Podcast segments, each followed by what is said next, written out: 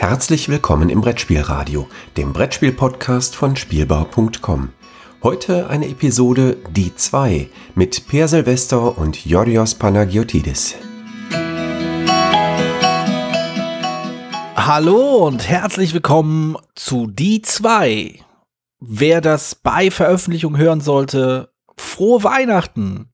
Wer das nicht zur Veröffentlichung hören sollte, Shalom Happy Hanukkah, Cool Kwanzaa, fröhliche Atheisten-Bongo-Trommelei. Keine Ahnung, was, was machen Atheisten zu Weihnachten eigentlich? Also ich meine jetzt die, die militanten Hardcore-Atheisten, nicht die, nicht, nicht die Leute, die sagen, ich will nicht zur Kirche, ich war noch nie in der Kirche, was interessiert mich das?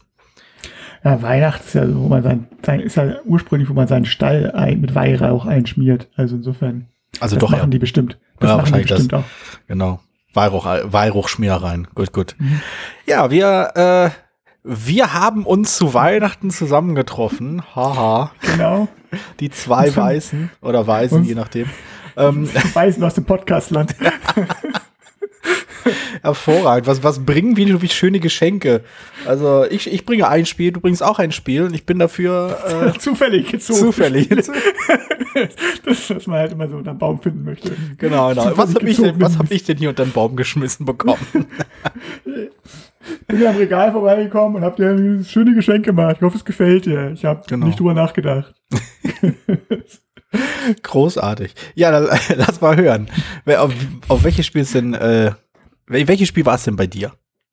Also kurz vorher, also ich muss kurz vorher gleich klarstellen, weil wenn ich gleich den Titel sage, sagen alle, das heißt, das, das ist Schummelei, dass ich geschummelt habe. Also Okay. Und ich habe das Spiel wirklich gezogen, allerdings nicht heute, sondern vor, ich glaube, fünf Wochen oder so. Also irgendwie Mitte, Ende Dezember, im Ende November, nicht Dezember, November. Und habe gesagt, ich spare es mir auf für diese Folge. gut passt. Großartig. Ich habe es aber wirklich gezogen, weil ich hätte, ehrlich gesagt, A, muss, war mich überrascht, dass es bei Boardgame Geek gelistet ist, B, dass ich es da eingetragen habe und C, dass ich es überhaupt noch besitze, weil ich habe es eigentlich gar nicht mal bei meinen Spielen liegen, sondern es ist äh, ein kleines Kinderspiel. Okay. Ich habe es aber auch nicht bei meinen kleinen Kinderspielen, außer, also wo, man sagt, naja, das spielen meine Kinder nicht mehr, das, die, aber die sind zu schön, um wegzuwerfen oder Mhm. zu verkaufen oder was weiß ich. Auch da nicht, sondern bei der Weihnachtsdekoration. Okay. Dann ist es die Weihnachtsgeschichte, das Spiel von Haber. Hervorragend. Und äh, also das, dieses Spiel ähm, mit einer mit, mit einer Wertung von ganzen 4,0 bei Boardgame Geek, eigentlich auch nur bei 10 Wertungen, äh, ist ab vier Jahren. Also es ist wirklich kein kein kein Strategie-Klopper, sag ich mal. Ja, das ist schwer zu sagen, ne? Also für Vierjährige ist das vielleicht quasi das Nonplusultra, was strategische Entscheidungen angeht. Ja, also das Entscheidende, wo, also Entscheidung ist schon das Schwierige an diesem Jahr.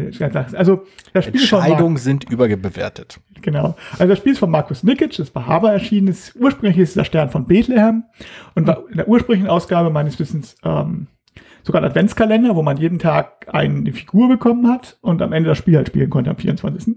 Okay. Und die ist aber Ein nicht Freund von mir hat das mal mit, äh, mit einem Spiel für seine, für seine Söhne gemacht. Das ist ja ulkig. Hat er sich das einfach nur abgeschaut? Ja, liegt das dreist. auch da. Also, man, genau, und das Spiel, die, die Ausgabe, die ich habe, ist es aber nicht, ist glaube ich nicht mal meins, ich glaube, es ist von meiner Schwester, die es, als deren Kinder zu alt wurden, mir, mir das gegeben hatte.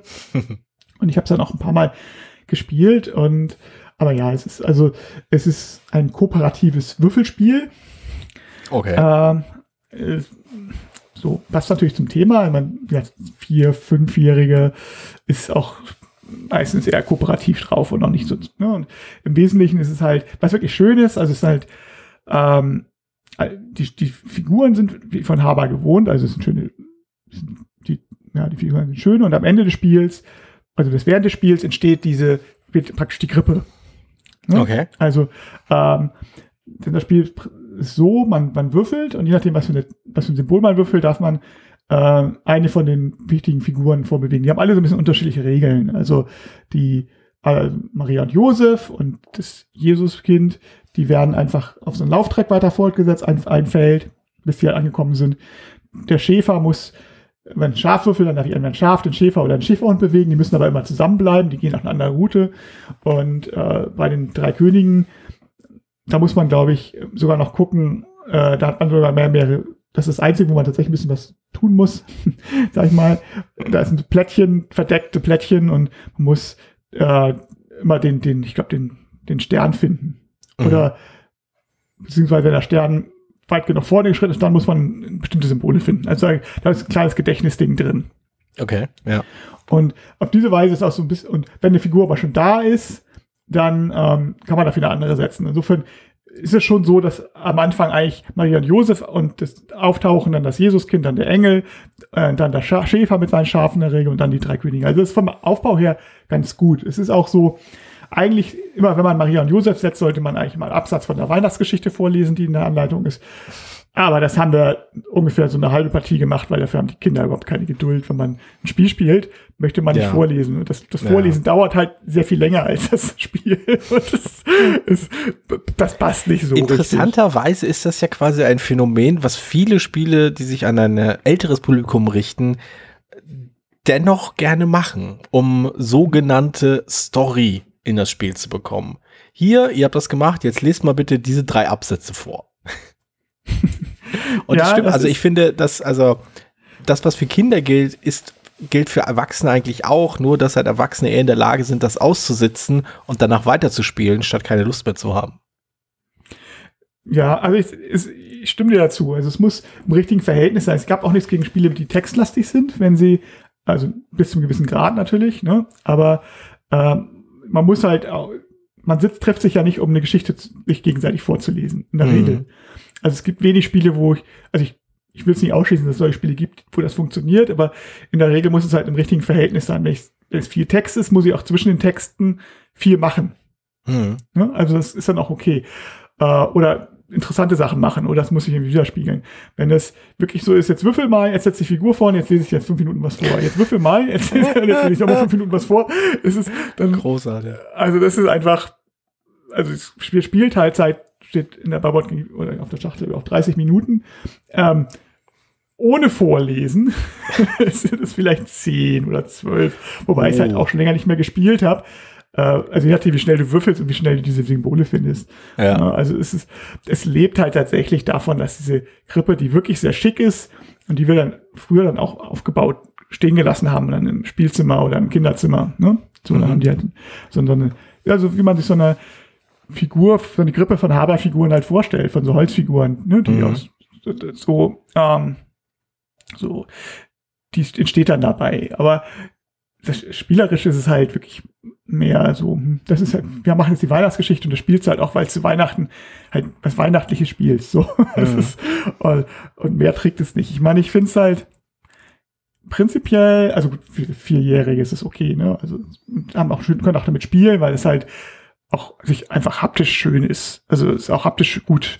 Ne? Also mhm. diese Figuren, diese Schafe sind so wie die Schafe von Tier auf Tier zum Beispiel. Mhm. Falls, mhm. Ich weiß nicht, das kennst du, glaube ich, auch. Mhm. Das ist Geschicklichkeitsspiel, wo man diese Tiere stapelt. Und das ist so diese Größe, die Schafe hier auch. Es gibt noch ein kleines Lamm, das ein bisschen kleiner ist. Der Hund ist auch so in dem Stil. Und diese ganzen Figuren haben halt diese Größe, die dazu passen. Und das ist, das ist stimmig und es ist schön. Und es ist was, was man so rausholen kann zu Weihnachten. Und es, insofern will ich über das Spiel gar nicht so lästern, weil es ist halt ein klares Konzeptding. Ne? Ja, ist denn so. aber, ist denn quasi in diesem Krippenaufbau der vielleicht äh, die vielleicht wichtigste Rolle drin, äh, die des ersten Krebs.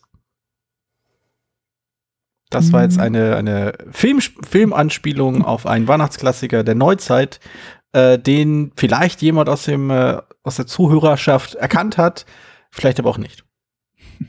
Wenn nicht, dann lache ich mich einfach kaputt.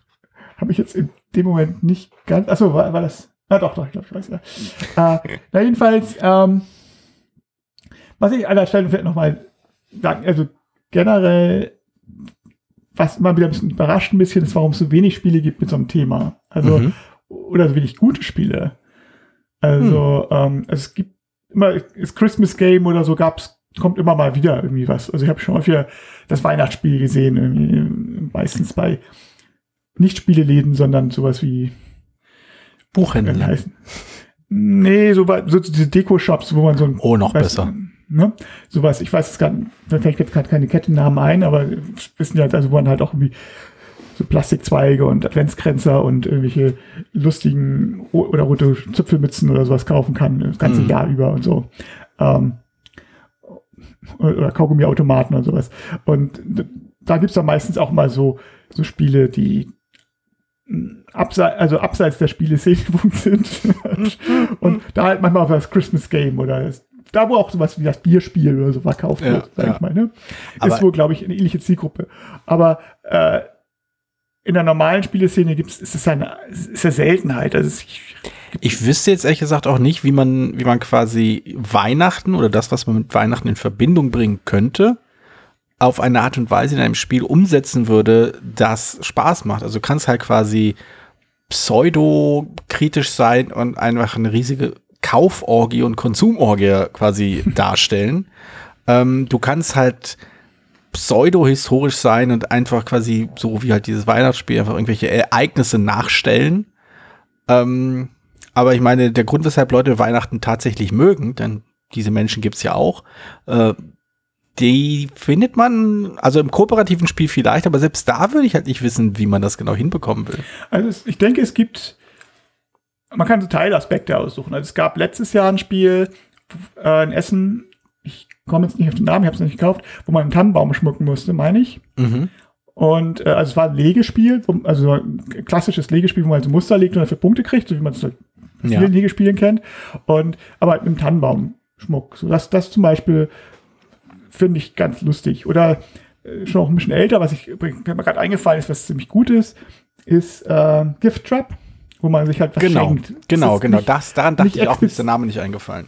Nicht explizit ein Weihnachtsspiel, was, sondern ein Geschenkespiel, was, was man zu Weihnachten gut spielen kann. Ich glaube, ein großes Problem ist natürlich ähm, nicht so sehr das, die thematische Umsetzung. Ich glaube auch zum Beispiel in der Bibelgeschichte könnte man schon was machen, was ja, klar. Vielleicht nicht, jetzt, jetzt Tod, nicht Steinigung. Geht alles. Nee, nein, ich, nein, also ich meine jetzt mehr so der Weihnachtsbibelgeschichte. Ach aber, so, ja, ähm, gut, ja. Aber ähm, muss jetzt kein, kein tief historisches Spiel sein, sondern muss ja, also ein bisschen leichter kann es ja auch schon machen.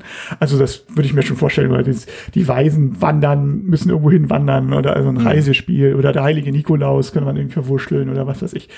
Ähm, oder die, was da viel ist, äh, also früher im Mittelalter waren ja je nach, weil sehr lokal, sind ja sehr viele Leute in der kalten Jahreszeit, in der Winterzeit, in der Adventszeit umhergewandert und haben Geschenke gebeten. Ne?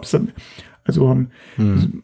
die Bediensteten und so weiter. Da sind die ganzen Gebräuche. Deswegen haben wir ja den Nikolaus und den Weihnachtsmann und das Christkind und den Krampus und den Knocht Ruprecht und die Pechliesel oder so, wie heißt sie? Und, und den, noch, und den Bezos. Und, und, und den heiligen Martin, der, der mit der ursprünglich die Weihnachtszeit eingeleitet hatte und so weiter. Ja. Also das sind alles praktisch dieselben Figuren, mehr oder weniger. Hm. Also da könnte man schon ein Spiel draus machen. Ich glaube ja, das Problem ist, dass das Spiel tatsächlich dann leicht auf Weihnachten festgelegt ist und auf die Weihnachtszeit. Hm. Und weil ich nicht weiß, also gut, Weihnachtsgeschichte, das Spiel ist jetzt auch zu dünn, um es außerhalb von Weihnachten zu spielen.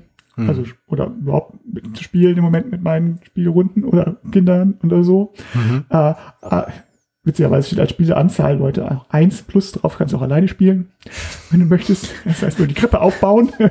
Quasi die äh, Krippe aufbauen, sich selbst was vorlesen. Genau. Genau. Und äh, dann das muss man Spiel älter als Lektüre. genau. Die, die Beschäftigung zur Lektüre. Und ähm, aber wenn ich jetzt angenommen, ich, jetzt Weihnachtsgeschichte wäre jetzt ein super taktischer Euro irgendwie. Ich weiß nicht, ob ich dazu Lust hätte, im, das im Sommer zu spielen, nachdem ich vom Badesee wiederkomme. So, also Nö, aber das, das finde ich schon legitim. Also, äh, dass, dass du das quasi saisonal bedingte Spiele hast, weil sie thematisch gut reinpassen, das finde ich völlig in Ordnung. Aber ähm, aber der Gedanke eines, eines, eines komplexen, eines komplexen äh, Eurogames zur Weihnachtsgeschichte finde ich schon grandios. äh, wie genau funktioniert das? Baue den besten Stall äh, oder irgendwie, du, du hast halt so Hotels, die du baust, aber die musst du alle Genau, musst, erstens grenzt ja, du. Also, praktisch so wie Barcelona vielleicht, was du letzte Woche vorgestellt hast. Nur halt mit, nur halt, dass, dass statt dass arme Leute halt, die Maria und Josef mal vorbeikommen, die musst du immer abschicken. Äh, genau, genau, so Leute rein. wegschicken. Und du musst aber, genau, Leute versuchen dir immer irgendwelche Gäste unterzujubeln in der Hoffnung, äh, dass du glaubst, nee, nee, aber das hier ist wirklich der Heiland. Das ist wirklich der Heiland, der hier geboren wird. Großartig. So eine Mischung aus Kakerlakenpoker und, und Monopoly. Hier, nee, aber vielleicht hier, ne? Da?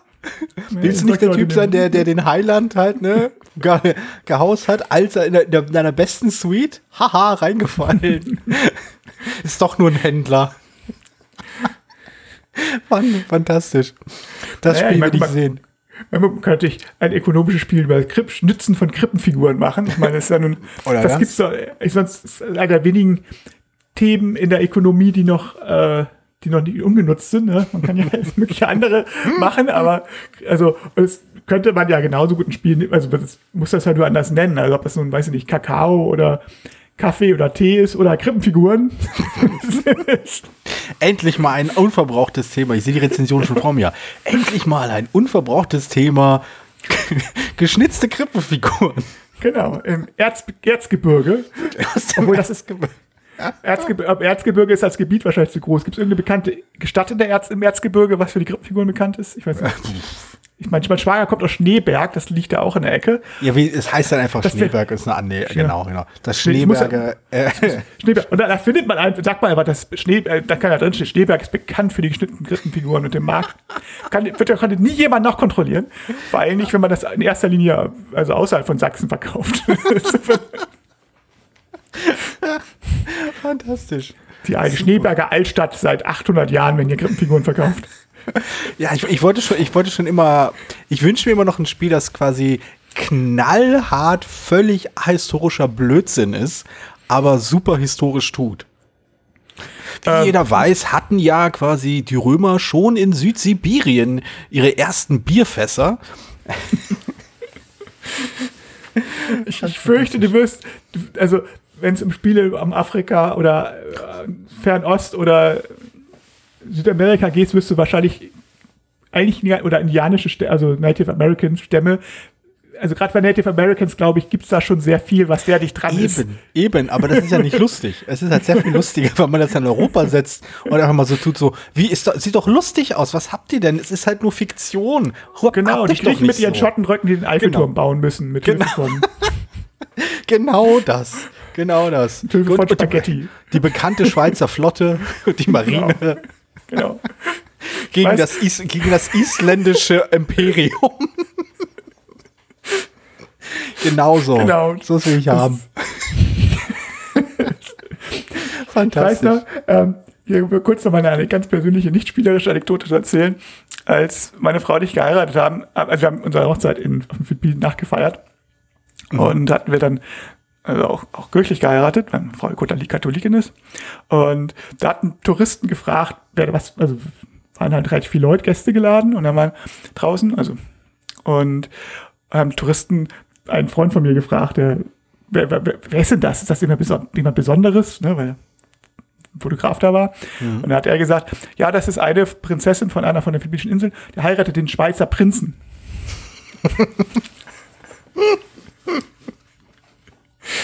Finde ich gut. Find ich, gut. Also insofern, ich bin der Schweizer Prinz übrigens. Großartig. Ja, dann, willst du, dann wisst du ja schon mal, wie ich dich vorstelle. genau. okay. Ähm, ich, ich würde mal äh, diese schöne Anekdote nutzen, um in eine völlig andere Richtung zu springen, und zwar in ein anderes Spiel. Mhm. Und zwar meins. ähm, ich ich habe gerade überlegt, wie man, wie man den Bogen äh, ziehen könnte, und es gibt vielleicht einen. Und zwar äh, auch mein Spiel hat seine Wurzeln im Kinderspiel. Zumindest in einem Verlag, der äh, größtenteils für Kinderspiele bekannt ist, aber nicht nur. Ähm, zumindest mir ist er eher als äh, Verlag bekannt, der halt Spiele für Kinder oder kindertaugliche Spiele auf den Markt bringt. Äh, dieses Spiel ist ohne zu, ja, ohne Frage mit Hilfe von Kinderspielmaterial entwickelt worden. Äh, vieles des Materials sieht auch immer noch ein wenig nach Kinderspielzeug aus. Es ist aber ein Spiel, das ähm, auch hier eine kleine Aufgriff äh, in die Anekdote. Ich habe dieses Spiel zum ersten Mal auf dem sogenannten Bibelwochenende gespielt. Äh, das ist so ein Treffen der verschiedenen äh, Bibelleute, die sich dann irgendwo, ich weiß gar nicht, wo das war, Tann war das, glaube ich, äh, für ein Wochenende zusammensetzen, einfach mal ein bisschen, äh, ja, spielen, kennenlernen, quatschen, was man so tut. Ähm, und ich habe da viel gespielt. Unter anderem habe ich dieses Spiel gespielt mit anderen Bibelmitgliedern. Mal sehen, ob ich das noch zusammenbekomme. Das waren Julian, äh, Juli, Entschuldigung, Julia Zerlik, so rum, Stefan Zerlik und äh, der Krimimeister höchstpersönlich. Zwei, Le zwei Leute, die quasi abgerückt sind in die Spiel des Jahresjury. ähm, mit nach dieser Partie? Ja, nach dieser Partie. Also, oh, das ist interessant, weil die das alle ziemlich gehasst haben, dieses Spiel. Ähm, die fanden das richtig, richtig nicht gut. Äh, Moment, nee, ich, ich muss fairerweise sagen, sie haben sie haben es, es hat ihnen keinen Spaß gemacht, sie fanden es richtig blöd. Ich weiß nicht, ob sie sagen würden, dass sie es als schlechtes Spiel bezeichnen würden. Es ist aber auf jeden Fall ein fieses Spiel, ein destruktives Spiel. So, das war, glaube ich, einer der Begriffe, äh, die gefallen sind. Es ist ein Spiel, das ähm, durchaus schlechte Laune verursachen kann, weil man sich bei dem, weil man sich in diesem Spiel ordentlich gegen das Schienbein tritt. So also metaphorisch fast gesprochen. genau wie damals in Bethlehem. Fast genauso damals. der, weihnachtliche, der weihnachtliche Gedanke. Ja. Richtig, der klassische weihnachtliche Gedanke. Ja, also ähm, es, ich habe da interessant, genau, und jetzt, jetzt mal äh, ein bisschen konkreter. Ich habe sogar eine Rezension dazu geschrieben, wo ich auch gerade das ein bisschen thematisiere, weil ich das total faszinierend finde an dem Spiel. Ähm, wie unglaublich fies es empfunden wird. Also so richtig gemein. Äh, das Spiel lautet, äh, heißt in der Fassung, in, die, in der ich sie besitze, The Estates von Klaus mhm. Zoch. Äh, Im Original hieß es Neue Heimat. Soweit ich erkennen konnte, sind die Unterschiede zwischen den beiden Versionen fast null oder so gering, dass sie nicht keine nicht groß erwähnenswert sind. Auch visuell ist da kein Riesenunterschied. Es ist also die aktuelle Version, die ich jetzt habe, ist durchaus hübsch, aber die alte Version ist jetzt alles andere als hässlich. Ähm, Genau, bei dem Spiel geht es darum, dass man äh, ja, so, so, so kleine bunte Bausteine nimmt und das, das sollen dann Gebäude sein und dann ähm, baut man die halt so hin und tralala. Äh, das, das Fiese ist halt eben, dass nur der Spieler die Punkte für das gesamte Gebäude bekommt, äh, der seinen, der oben quasi den letzten, ähm, äh, die, die oberste Etage baut und dann äh, noch ein Dach raufsetzt. Damit ist das Gebäude zu Ende und der Spieler, der ganz oben ist, die Farbe, der kriegt ja die ganzen Punkte. Und das hat effektiv zur, äh, zur Folge, dass Leute natürlich quasi ihre Punkte vorbereiten und darauf spekulieren, ah, hier, ich habe ein, hier, hier in dieses, dieses Gebäude ist, was ich zwölf Punkte wert, das will ich unbedingt haben. Aber dann schnappt sich jemand anders quasi einen, einen Baustein, den man oben raufsetzen kann, hat einen, hat vielleicht noch ein Dach parat und hat einem so eben die potenziell zwölf Punkte geklaut, in die man quasi investiert hatte. Mhm. Und dieses quasi Mann baut hin und jemand anders schnappt sich das, ärgert. Und zwar nicht zu knapp. Auch wenn das natürlich sehr lustig ist, obwohl man diese, das ist halt, das ist halt spannend, obwohl man diese psychologische Falle eigentlich ziemlich schnell erkennt. Und wenn man sich die Regel durchliest, ist, wird es auch recht schnell klar. Aber spielt nach der, wenn es das erste Mal passiert ist, weiß man, oha. Ähm, und trotzdem passiert das halt. Aber trotzdem ertappt man sich dabei, dass man sagt, aber das ist meins, das ist meins, warum nimmst du mir das weg? Ähm, und das finde ich halt faszinierend, wie gut das halt jedes Mal funktioniert. Ich habe versucht, so ein bisschen eine Rezension zu fassen, was das halt so ganz, ganz primitiv mit den Farben zu tun hat und der Identifiz äh, Identifikation mit bestimmten Dingen. Aber also ich finde es interessant, weil also die, ich habe es dann leider noch nicht gespielt. Das ist eins von den Spielen, mhm. die ich, die ich auf meiner Liste, langen Liste habe. Und ähm, aber ich weiß, dass du ja in der Regel nicht so der große Fan bist von Frust-Elementen und Sachen, nee. ähm, was wegnehmen und so. Hm. Aber Estate magst du gerne. Äh, ich weiß dieses Spiel sehr zu schätzen. Ich würde noch nicht sagen, dass ich es mag. Dafür habe ich es, glaube ich, noch nicht in also in, in, verschiedenen Gruppen gespielt. Also ich habe den Fehler mal gemacht mit dem Game of Thrones Brettspiel, das ich anfangs super spannend fand, auch eben wie diese Anspannung, auch wegen diesem Frustpotenzial. Aber nach einigen Gründen ist mir dann aufgefallen, dass dieses Frustpotenzial, das Game of Thrones hat, ähm, halt unausweichlich ist auf eine Art und Weise, die keinen Spaß macht. Also bei The Estates, zumindest so, was ich von den Partien äh, in Erinnerung habe, gibt es Möglichkeiten, dich quasi davor zu schützen dass du, äh, dass du diese Frustmomente erlebst. du bist halt nicht völlig hilflos ausgeliefert. Äh, du kannst quasi dich in die eine oder die andere Richtung bewegen. Vor allem, du kannst halt auch äh, quasi als Rache ähm, äh, das ist das Beste daran in dem Spiel, finde ich. Äh, diese, diese Punkte, die zählen erst am Ende. Und am Ende kann es passieren, dass diese zwölf Punkte sich in minus zwölf Punkte verwandeln. Einfach nur, weil bestimmte, Re bestimmte äh, Eigenschaften halt für die, für diese Reihe, die, die man da gebaut hat, zutreffen. Und, ähm, und diese Zustände kann man halt herbeibeschwören. Man kann halt darauf hinarbeiten, okay, ihr habt mir da die Punkte weggenommen, ich werde jetzt alles darauf ansetzen, dass ihr diese Straße nicht fertig bekommt, denn wenn ihr sie nicht fertig bekommt, sind das alles Minuspunkte. Dann habt ihr zwar die tollen Häuser da gebaut, richtig hoch, richtig viele Punkte, aber die Straße ist nicht fertig, also Minuspunkte. Und ähm, ich weiß nicht, warum das für mich funktioniert. Ich glaube, es ist halt wirklich die Sache, dass äh, also ich, ich glaube, was ein Teil, der mich, der mich im Spiel wirklich reizt, ist halt auch wieder, dass das Design wunderbar eng in sich geschlossen und verschachtelt ist. Also zum einen hast du halt, ähm, was halt für viele Leute wichtig ist, kein Zufallselement, aber dadurch hast du halt auch keine Überraschung, sondern du hast halt nur, dass du, du siehst halt nur die anderen Leute und guckst, was sie vorhaben, was sie tun und kannst ungefähr abschätzen, wie viele Punkte sie haben, wo sie ungefähr liegen. Und es wird ziemlich schnell klar, wer zum Beispiel gerade gut dasteht und wer und dann hat man halt mehr oder weniger quasi so ein bisschen so das äh, so diesen, diesen Laserpointer-Punkt auf seiner Brust von all den anderen.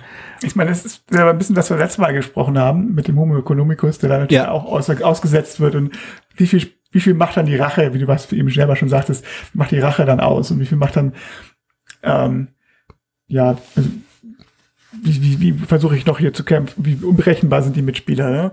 Genau. Ich meine, würdest du sagen, es ist eher ein Spiel, wo du also gut, das, das ist, hast du ja gesagt, du hast es noch nicht so oft gespielt, aber äh, ein Spiel, wo du vielleicht eher versuchst zu vermeiden, dass es dir schlecht geht, als zu versuchen, dass du was, dass es dir gut geht, oder? Also ja, also äh, das Spiel hat sehr viel mehr Spielraum, Punkte kaputt zu machen.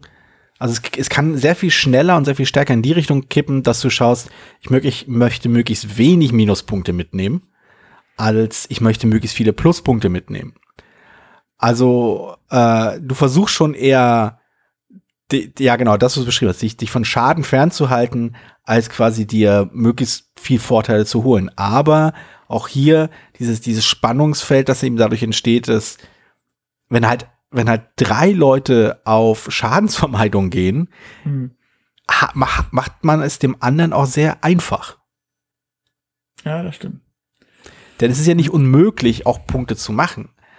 Aber es ist halt wirklich nur dieses, dieses Spannungsfeld, wenn man sich halt genau, äh, äh, genau zu diesen Punkten hin und her gezogen fühlt. Ich will eigentlich, aber ich sollte nicht. Und dadurch, ähm, weiß ich nicht, es, es, es ist ein interessantes Ärgerspiel, aber auch auf eine Art und Weise, die es halt eben von dem, was man normalerweise unter Ärgerspielen versteht, diesem dem englischen Take That Game, ähm, irgendwie unterscheidet.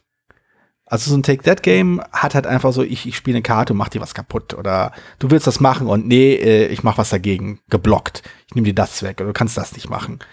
Super spaßig. Mein Lieblingsgenre. Mhm. Ähm, bei, bei The Estates ist es halt weniger das, als, ähm, obwohl das natürlich auch eine Rolle spielt, dass, dass du halt überboten wirst von jemandem und äh, jemand übernimmt dein Haus. Genau, jemand übernimmt dein Haus. Aber ähm, die Spannung, ich weiß, ich, ich müsste es noch ein paar Mal spielen, um wirklich rauszuarbeiten, warum die Spannung in dem Fall irgendwie funktioniert für mich. Warum ich da das Gefühl habe, dass es, ähm, dass es immer noch, dass ich halt diese, diesem Ding nicht hilflos ausgeliefert bin, sondern immer noch einen Einfluss darauf habe. Und, und ich quasi wirklich bewusst ein Risiko eingehen kann, das mich angreifbar macht, anstatt halt, äh, in diese, in diese Angreifbarkeit, in diese Verletzlichkeit hineingestoßen äh, zu werden, was ich halt überhaupt nicht leiden kann. Mhm. Ja, es ist komisch. Ja, man ist mal aktiv dabei, glaube ich. Vielleicht ist das der entscheidende. Ich habe gerade gelesen bei, bei Cosmic, ich habe gerade gelesen bei Cosmic Frog, was ich leider sonst nicht weiter viel drüber zu lesen, ist es kann man zwar, gibt zwar auch so einen, so einen Mechanismus, wo man aussetzen muss, aber dafür kriegst du dann irgendwie, also die, dafür kriegst du dann, darfst du einen anderen Mal dann zweimal hintereinander dran sein, beziehungsweise du hast mehr Aktionen insgesamt. Also du verlierst die Aktion nicht komplett, du darfst halt nur in, in dem Moment die Aktion nicht machen. Hm. Und das fand ich, finde ich eigentlich ein interessanter, also auch dadurch wird man vermutlich nicht das Gefühl haben, man hat es verloren in dem Sinne, sondern eher, naja ja. gut, ich habe halt, ist, ist, das Timing ist anders und ich glaube, ja. das macht eine Menge aus. Und ich glaube, das ist da auch so.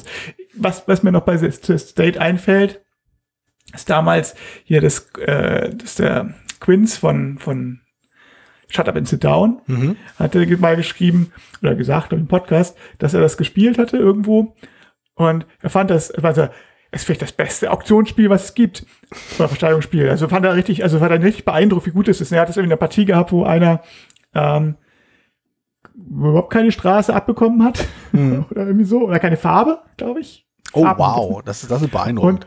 Und, und ähm, aber ähm, und deswegen, aber trotzdem, also dann gesagt, dann gesagt hat, dann kannst du ja gar, kannst du keine Pluspunkte machen oder so. Ich kann aber trotzdem gewinnen.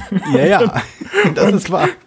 Und äh, er kannte das Spiel als einziger schon. Ja. Und hat das wohl auch geschafft, aber äh, Quince hat ja irgendwie gesagt, er fand das Spiel richtig gut und äh, interessant und also und halt auch emotional, aber war das ihm so belastend, dass er, dass er es nicht zu Ende spielen konnte. Nicht, weil er, er meinte, es fand er richtig gut, aber es ist, ich kann es jetzt nicht zu Ende spielen. Ich, das, ich jetzt nicht aus. Er musste, meinte, er musste sagen, tut mir leid, jemand anders muss für mich übernehmen. Ich halte das, also das, das interessanterweise aus. kann ich mir das sogar sehr gut vorstellen, dass wenn man halt äh, ein, ein sehr stark ehrgeiziger Typ ist, ähm, dass man da bei diesem Spiel auch ordentlich in die Tischkante beißt vor Wut.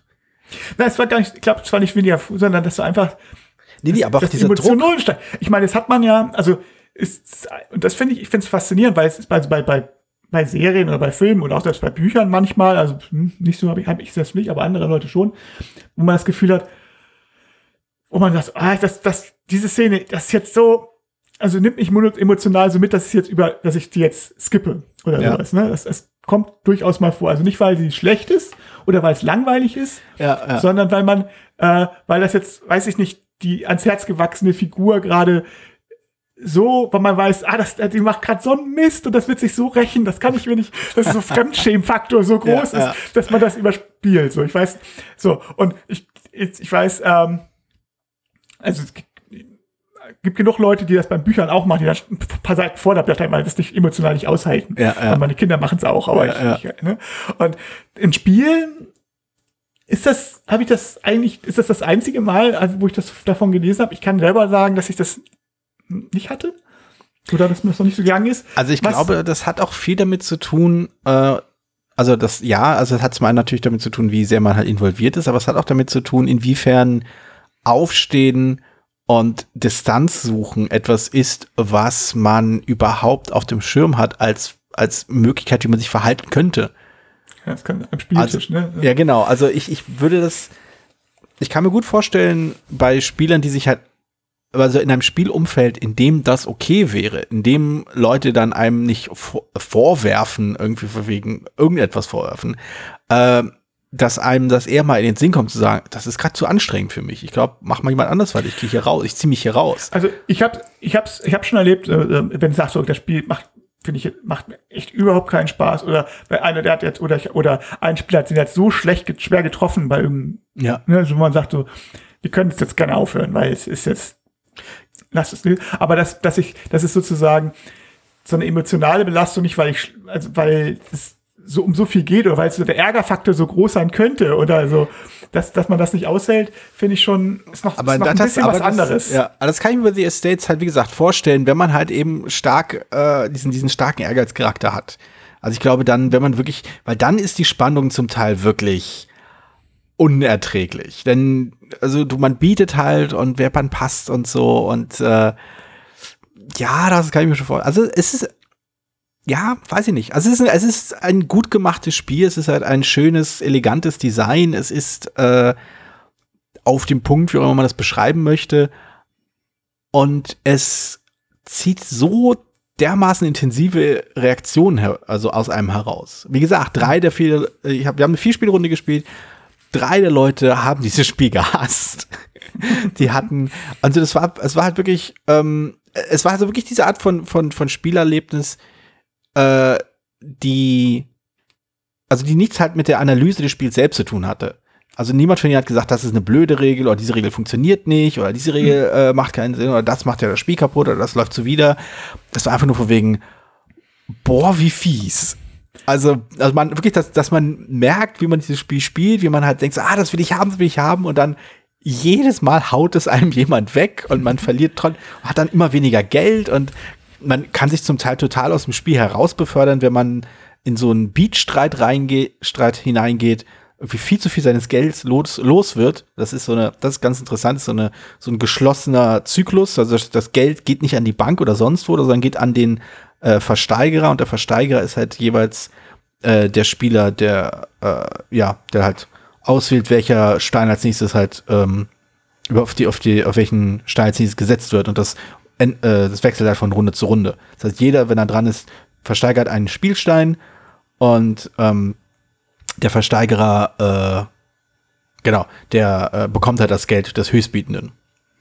Hm. Und äh, dadurch bleibt das Geld halt immer bei den Spielern. Und wenn halt, äh, und der, genau, und halt, äh, wer halt ein gutes taktisches, strategisches Auge hat und gerade halt so was so Gelddifferenzen äh, angeht, der nimmt sich natürlich die Sachen, die andere Leute haben wollen und wird ziemlich reich und kann sich dann später ziemlich viel erlauben und leisten, einfach weil man halt am meisten Geld in der, in der Hand hatte.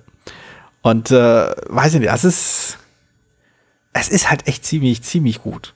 Es ist halt echt intensiv und es ist, äh, es weckt halt diese, ah, diese Wutemotionen in einem. Aber ja, wie gesagt, es ist. Muss man halt auch, ist halt eine Sache, auf die man, ich, also das muss man mögen, klingt blöd. Ich meine mehr so, das ist auch eine Sache, wo man auch Lust zu haben muss, glaube ich, weil man manchmal einfach, ja. genauso wie man, genauso wie man Lust haben muss auf ein Buch, was vielleicht ein bisschen depressiver ist, genau. Ähm, oder negativer ist, auch wenn es ein guter Schriftsteller ist, wo man sagt, eigentlich, das möchte man auch nicht immer lesen oder eine Serie oder einen Film. Muss das, das finde ich, genau, das, das, genau das ist es. Also es ist ein Spielerlebnis. Ich mag ja immer den Satz nicht, das Spiel ist nicht für jeden, aus Gründen, die jetzt zu lange dauern, um sie zu erörtern. Aber ich würde auf jeden Fall sagen, das ist kein Spiel für jede Gelegenheit.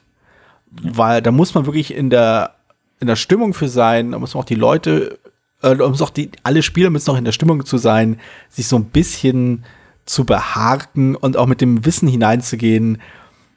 Das sind, das wird Ärgermomente geben, aber die können sich halt drehen und man kann, selbst wenn man halt viele Gebäude nicht bekommen hat, immer noch das Spiel gewinnen, weil man eben allen anderen ordentlich äh, äh, ne, den Boden wegzieht. Das, äh, ah, sehr schön.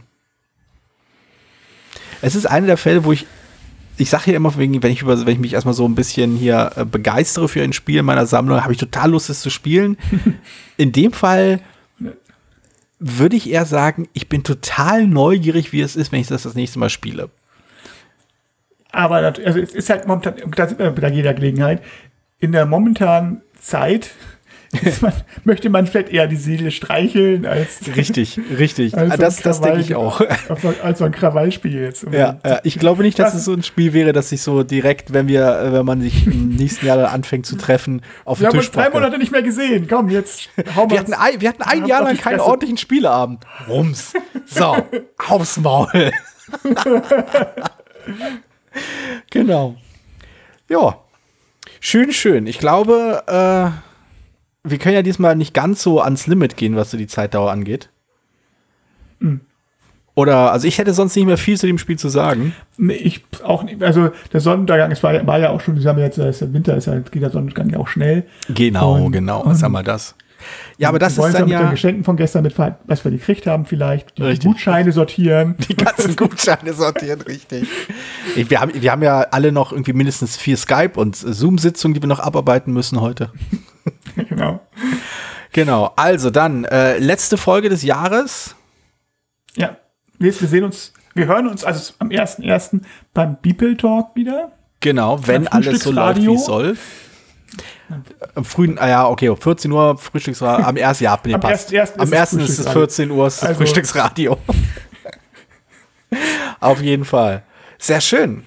Gut, dann, äh, ja, einen schönen Rutsch, ein äh, schönes Ausnüchtern, entweder jetzt oder später. Äh, wir hören uns, also die, die treue, also ab die zwei kommt wieder am 4. Januar, muss man noch mal. Richtig, am 4. Erwähnen. Januar, genau. Am 4. Januar, also eine Woche, äh, bevor der Lockdown verlängert wird. Ja, in der Woche, wo der Lockdown verlängert wird. Ja, wahrscheinlich in der Woche, in der der Lockdown verlängert wird. Genau. Äh, ja, ach, da fällt mir ein, eine wichtige Sache. Äh, ich bin Joris Banagativis und wir mit dabei Per Silvester. Auf Wiedersehen, Per. Auf Wiedersehen. Vielen Dank, dass du diese Episode Brettspielradio D2 gehört hast. Falls du dich mit uns austauschen möchtest, dann findest du uns auf Twitter. Peer unter König von Siam, Jorios unter Joe Dizzy und Jürgen unter spielbar.com. Außerdem gibt es eine tolle Community rund um das Beeple Brettspiel Blogger Netzwerk. Hier nutzen wir Slack, eine kleine App für den Austausch mit Hörern, Lesern und Zuschauern. Falls du ebenfalls dazu stoßen möchtest, sende einfach eine E-Mail an info@spielbar.com, dann senden wir dir einen Einladungslink zu. Bis bald, wieder hier bei Brettspielradio die 2.